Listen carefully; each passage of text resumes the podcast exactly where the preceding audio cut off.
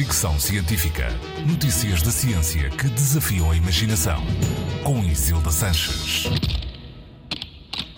Pensar cansa. A ciência confirma.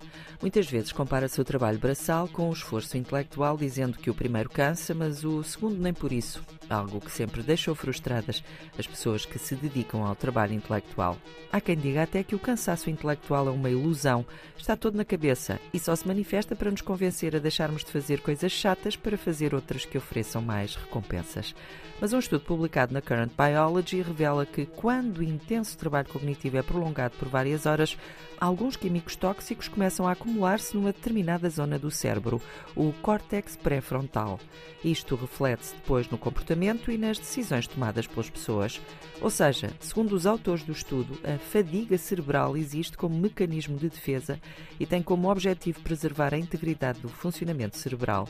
E como reagir perante sinais de cansaço intelectual?